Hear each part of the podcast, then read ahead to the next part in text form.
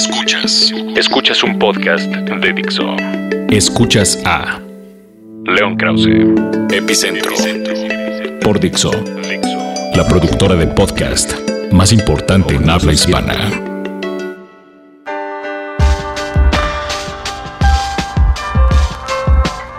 Ahora que estamos ya en la recta final rumbo a las elecciones de principios de junio allá en México, hay varios temas que me gustaría comentar, pero quiero eh, concentrarme en uno, todavía nos quedan algunas semanas, así que bueno, me voy a concentrar por el momento en uno que me ha parecido francamente fascinante y voy a tratar de explicar por qué. Me refiero a eh, este debate extrañísimo sobre si los eh, expresidentes deben o no tener una voz durante los procesos electorales, durante las campañas. Por supuesto, este, eh, esta polémica reciente surge de, después de que Felipe Calderón haya decidido aventarse a tener exactamente eso, una voz, a hacer campaña, digamos, eh, ahora en este proceso tan breve rumbo a las elecciones del día 7 de junio. En México, eh, hay esta especie de regla no escrita eh, que indica que los expresidentes deben quedarse callados. Los expresidentes deben, una vez terminado su mandato, salir de la vida pública, cerrar la boca y retirarse a una especie de convento, eh, de monasterio. A mí la verdad de las cosas es que esa regla no escrita me recuerda mucho más a las reglas del Vaticano que a las reglas de una democracia vibrante. Entiendo que de acuerdo con las reglas vaticanas el Papa eh, Benedicto XVI se haya retirado eh, para quedarse eh, calladito y haya permitido al Papa Francisco llevar las riendas, por así decirlo, de la Iglesia Católica, pero en una democracia eso simplemente no debe existir, por varias razones. Primero que nada porque se pierde experiencia. Eh, al callar a los expresidentes, a los exmandatarios, se pierde experiencia. Experiencia que en muchos casos eh, sería muy útil, en algunos más sería bastante virtuosa. Pienso, por ejemplo, en lo que podría decir si es que tuviera una voz activa Ernesto Cedillo en estos momentos, un hombre al que yo respeto. Y, e incluso cuando las voces no son necesariamente virtuosas, cuando las voces son narcisistas, cuando las voces son incluso ligeramente dementes, como me parece que es el caso de Carlos Salinas de Gortari, eh, y, la prueba de, de su demencia y de su enorme narcisismo está en sus libros, libros que sirven desde mi punto de vista muy bien para matar insectos, detener puertas o, dormirse en noches de insomnio. Pero incluso cuando se trata de voces como la de Carlos Salinas, eh, es importante que tengan acceso a la, discusión pública. Salinas no ha podido quedarse callado, no lo ha logrado, ya como ya sabemos, ha hablado de vez en cuando, pero no ha hablado lo que debería haber hablado. Yo creo que hubiera sido útil escucharlo todavía más y por supuesto a Cedillo muchísimo más. Incluso a Vicente Fox que con todo y sus cosas de pronto ha dicho, ha, puesto sobre la mesa temas, temas provocadores, algunos, eh, algunas insensateces, pero otros eh, temas provocadores. En suma, me parece que se pierde experiencia. Y por otro lado, me parece que es un proceso absolutamente normal de la vida democrática. Pienso, por ejemplo, en Estados Unidos. En Estados Unidos, los eh, expresidentes son aprovechados por sus partidos cuando precisamente esos expresidentes son útiles, cuando tienen un nivel de aprobación suficientemente alto, en fin, cuando son útiles durante las campañas. En eh, la elección del 2012, la más reciente, el presidente Bill Clinton no solamente apoyó a Barack Obama abiertamente, sino que incluso se presentó en las convenciones, en la convención demócrata, y tuvo un papel preponderante compartiendo el escenario con Obama y dando un discurso absolutamente histórico. Yo diría que el discurso de Clinton fue quizá más importante a la hora de la convención que el discurso de Obama.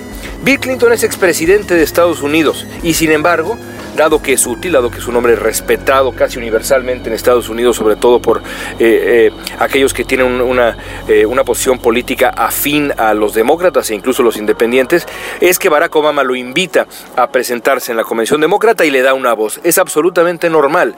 Si el presidente o el expresidente George W. Bush no ha tenido una voz tan presente entre los republicanos es porque su figura todavía es polémica. Y digo todavía porque en los últimos meses ha ido ganando cierto respeto Bush, ha sido, digamos, extrañísimamente reconsiderado de manera favorable su, mandato en Estados Unidos. Será muy interesante ver si ahora que viene la campaña presidencial de su hermano Jeb Bush, si es que gana Jeb Bush la candidatura, eh, eh, será interesante ver si, si Bush, el eh, presidente George W. Bush, tiene o no una voz durante la campaña, se presenta o no durante las convenciones. Pero si no se presenta no será porque haya una regla escrita que lo mande a un monasterio y le diga, Shh, calladito, regrésate a tu rancho a Texas, sino porque no es útil políticamente hablando, aprovechar su presencia durante la campaña. Pero esa es una razón completamente distinta. Por eso, la verdad, yo celebro plenamente que el presidente Felipe Calderón, expresidente de México, haya vuelto a la vida pública, haya retomado una voz, haya entrado al debate abiertamente con aquellas personas que no son de su agrado en el escenario público, porque así se construye una democracia más sana, con voces activas, con polémica, con tolerancia, en fin, creo que nos hemos dado cuenta de cosas muy interesantes gracias a la presencia de la voz de Felipe Calderón. Ojalá en la siguiente elección del 2018 tengamos a Felipe Calderón, tengamos a Vicente Fox, que se sume también Carlos Salinas de Gortari y, eh, y quien se quiera sumar, porque porque precisamente eso, en la discusión, en el ágora, es que se forman las democracias sanas. Así que bueno, ya veremos cómo resulta la elección, pero por lo pronto me parece que ya ganamos algo con eh, el eh, reingreso de una voz como la de Felipe Calderón a la discusión nacional. Todo el mundo tiene derecho a su reputación. Y cuando hay un debate sobre ella, también tiene derecho a participar en el debate. Escuchas, Escuchas a, León Krause, Epicentro, Fixo. Hay otro tema que se desprende de la elección eh, del 2015 que me, que me gustaría comentar. Y me refiero al futuro de la izquierda mexicana, específicamente al futuro de Andrés Manuel López Obrador, que como queda clarísimo, buscará ser presidente de México por tercera ocasión en el año 2018. Esta vez no se ha, andado por las ramas, se ha dejado de rodeos, no ha dicho denme por muerto, ni ninguna de esas cosas innecesarias se ha dejado de fachadas y eh, ha aceptado que lo suyo será precisamente, ya es la búsqueda de la presidencia en el año 2018.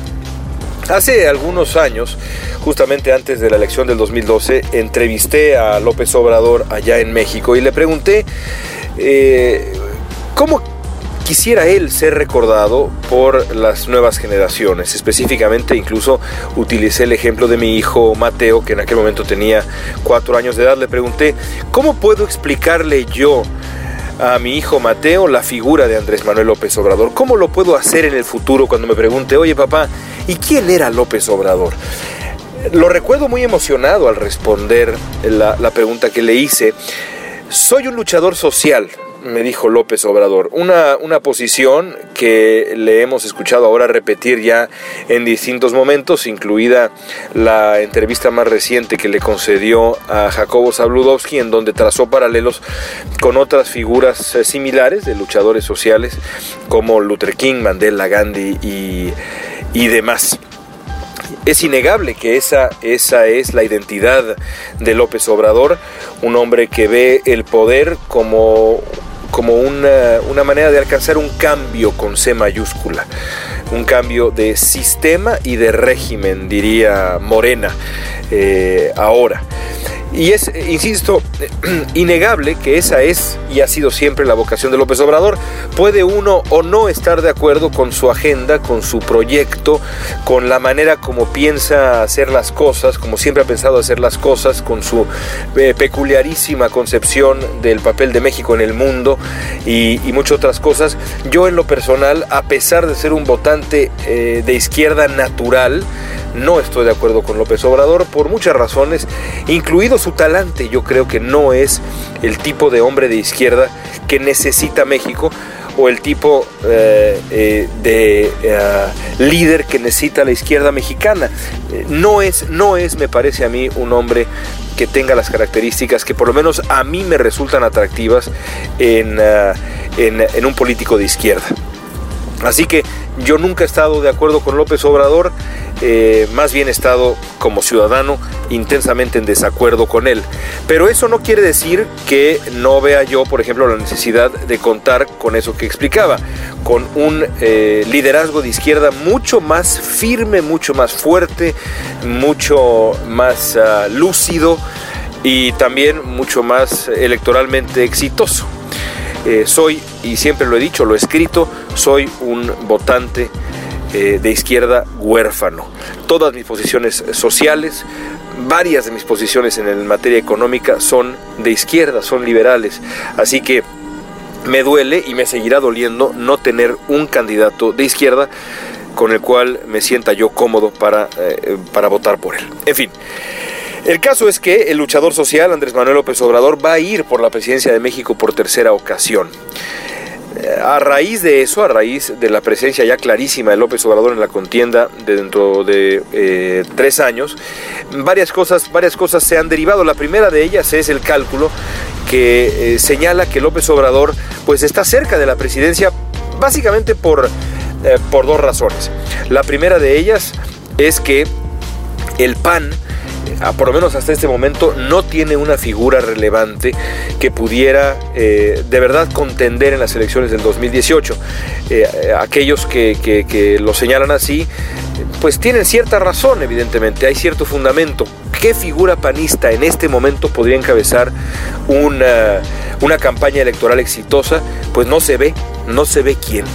Eso no quiere decir, por lo demás, que, esa situación vaya a ser exactamente igual en el 2018. Faltan tres años y una figura puede indudablemente surgir. Pero lo cierto es que ahora la cosa está como está en el PAN. La otra variable es el posible voto de castigo, el incremento en el voto de castigo contra el PRI después de lo que pinta para ser un gobierno de verdad vapuleado como el gobierno de Enrique Peña Nieto a pesar de sus logros en materia legislativa y demás.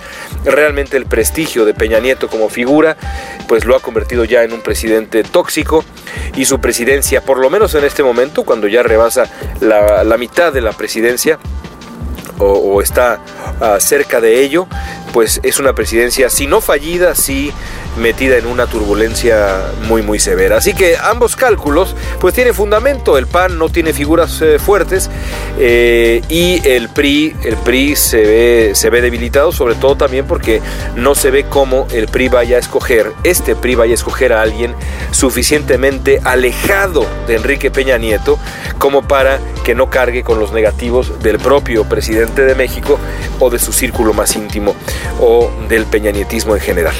Así que el cálculo tiene fundamento. Lo que no tiene fundamento, o la variable que me, que me falta a mí en la discusión eh, reciente entre los que, los que temen el regreso de López Obrador, los que dan por hecho que López Obrador va en caballo de Hacienda rumbo a la presidencia, es pues eh, una variable que para mí es evidente y es antes que la debilidad del candidato panista, antes que el voto de castigo al PRI, Andrés Manuel López Obrador necesita algo antes, insisto, que nada. Y ese algo es ser el candidato único de la izquierda mexicana.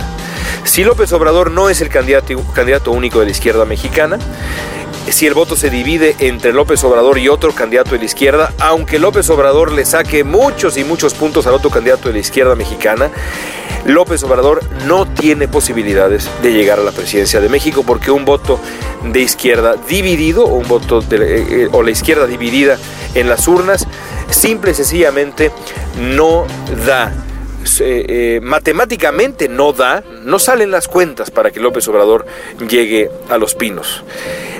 Es un factor indispensable para él el conseguir que la izquierda se una alrededor suyo, como ya ha ocurrido en, eh, en otras ocasiones.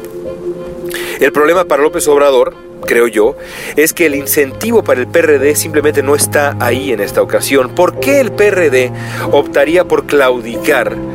Por decretar básicamente su desaparición como opción político-electoral independiente de López Obrador en el 2018, yo no, ve, yo no lo veo. No veo cuál es el incentivo. ¿Por qué lo habría de hacer el PRD? Y no lo veo primero que nada porque tienen candidatos propios muy respetables. Miguel Ángel Mancera será un candidato, en caso de que lo fuera, sería un candidato muy respetable. Eh, con posibilidades de obtener un porcentaje considerable de los votos en, ah, en, la elección presidencial. Y si no es Mancera, hay otras figuras, no muchas, pero algunas otras figuras que podrían a su vez eh, defender la agenda perredista con eh, muchísima dignidad. Así que yo no lo veo por eso, pero tampoco lo veo porque hay de verdad mala sangre entre López Obrador y el PRD. Muchas cosas han cambiado desde el 2012 y muchas más desde el 2006. No es la misma relación la que hoy tiene Andrés Manuel López Obrador y su partido Morena con el PRD que la que tenía en aquel tiempo. Es decir, en resumen, ¿por qué el PRD va a claudicar?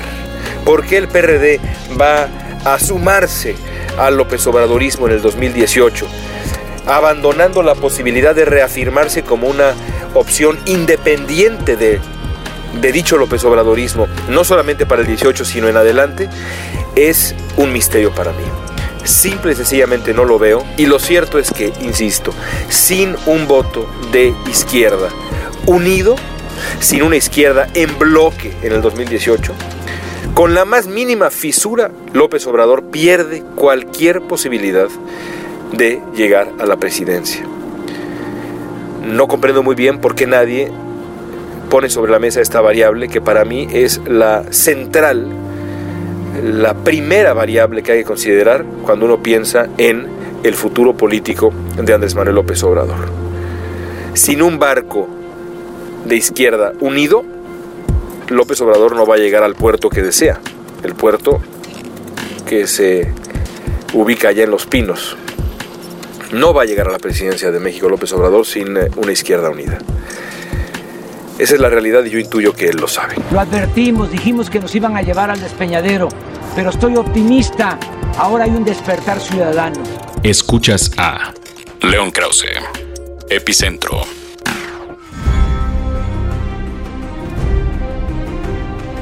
Acabo de ver el capítulo más reciente de una de mis series favoritas. No puedo decir que es mi serie favorita, porque hay otras que me gustan muchísimo, pero eh, eh, la verdad es que Game of Thrones es sin duda una de mis series favoritas. La he seguido religiosamente desde que comenzó. Sobre todo porque me encanta la fantasía, me encanta la literatura fantástica, desde chico me ha fascinado y por supuesto el cine, la televisión en ese género me parecen fascinantes. Tan es así que incluso hace ya 10 años publiqué una novela de fantasía para jóvenes que se llama El vuelo de Eluan, publicada por el Fondo de Cultura Económica, disponible en su librería de confianza. Después de ese pequeño y breve comercial, pero bueno, vale la pena compartir lo que uno ha hecho, debo regresar a Game of Thrones y admitir que yo no he leído los libros de George R. R. Martin. De hecho, también reconozco, confieso que no lo conocía yo como autor hasta, hasta descubrir la serie de televisión.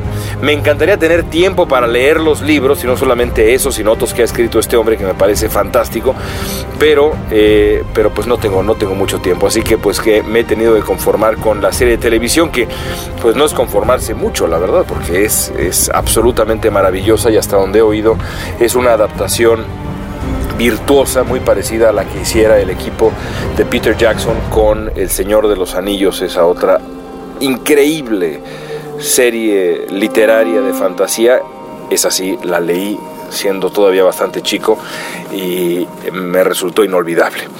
Bueno, entonces esa es la primera razón por la cual evidentemente tenía yo que ver Game of Thrones y, me, sigue, me sigue fascinando. La otra tiene que ver con algo parecido, la otra razón, que es eh, eh, la, enorme lista de referencias eh, que tiene, que tiene la serie a otras obras, a otros episodios de la historia eh, que, a, que, a, mí me parecen igualmente fascinantes. Por ejemplo, en este último capítulo, y no le he hecho perder eh, nada a nadie, hay una escena en donde aparece una ciudad legendaria que fue destruida dejémoslo ahí. Y bueno, al, al, al, escuchar el nombre de la ciudad, pues pensé en Shakespeare.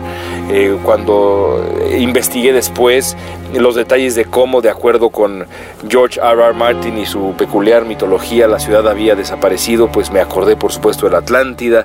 Los detalles de la gran ciudad me remitieron a otras ciudades eh, imperiales que realmente existieron como Roma. En fin, en cada, en cada capítulo, en cada pequeño fragmento de Game of Thrones uno puede encontrar este tipo de referencias que la verdad son riquísimas, deliciosas para alguien que tiene pues un mínimo de curiosidad eh, sobre el mundo de la literatura y sobre la historia también, la historia real del, del, planeta, de, la, historia humana.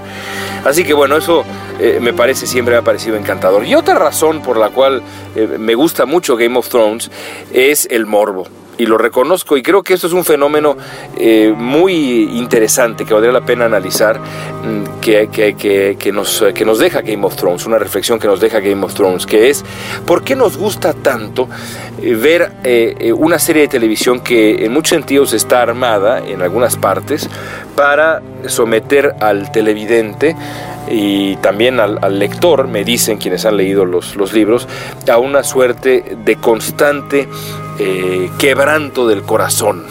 Y me refiero a lo siguiente. Eh, la, serie, como ustedes bien saben, si es que la, siguen, eh, está armada, por lo menos en las, en las últimas temporadas, y, puedo pensar en varios episodios en donde realmente eso ocurre, en esta dinámica.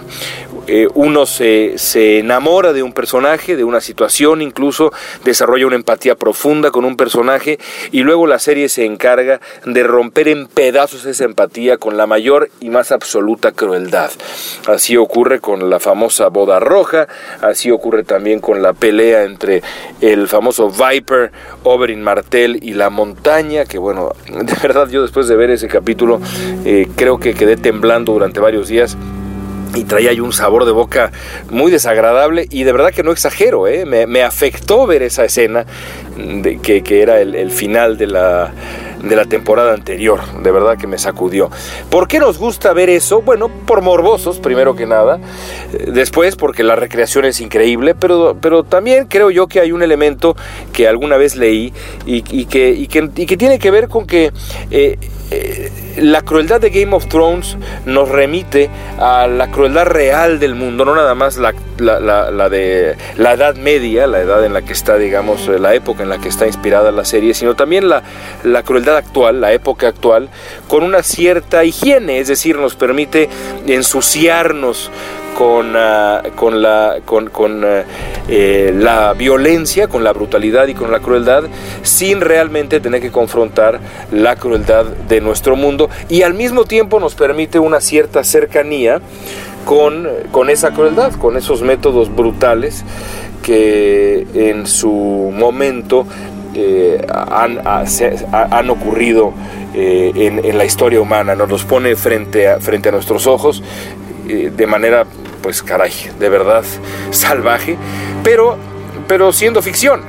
En fin, yo creo que toda esa combinación eh, es lo que hace a Game of Thrones fascinante y conforme iremos, eh, conforme vayamos avanzando en, este, en esta aventura que se ha convertido ya el podcast, pues estoy seguro que tendremos muchas más oportunidades para platicarlo porque es una serie increíble y yo la disfruto semana a semana ahora tengo de verdad cruzado como hueso de pollo en el pescuezo al famoso Ramsey Bolton, un eh, villano de época. Pero ya habrá tiempo de comentar eso. Y bueno amigos, con eso me despido una vez más de nuestro podcast. Gracias, gracias otra vez por, haber, eh, por haberlo escuchado y espero estar acá de vuelta la próxima semana y sobre todo espero que ustedes estén de vuelta acá la próxima semana. Muchas gracias por su atención. Hasta la próxima.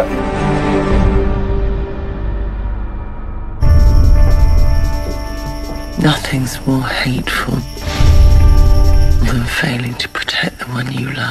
Dixo presentó a León Krause. Epicentro. El diseño de audio de esta producción estuvo a cargo de Fernando Benavides.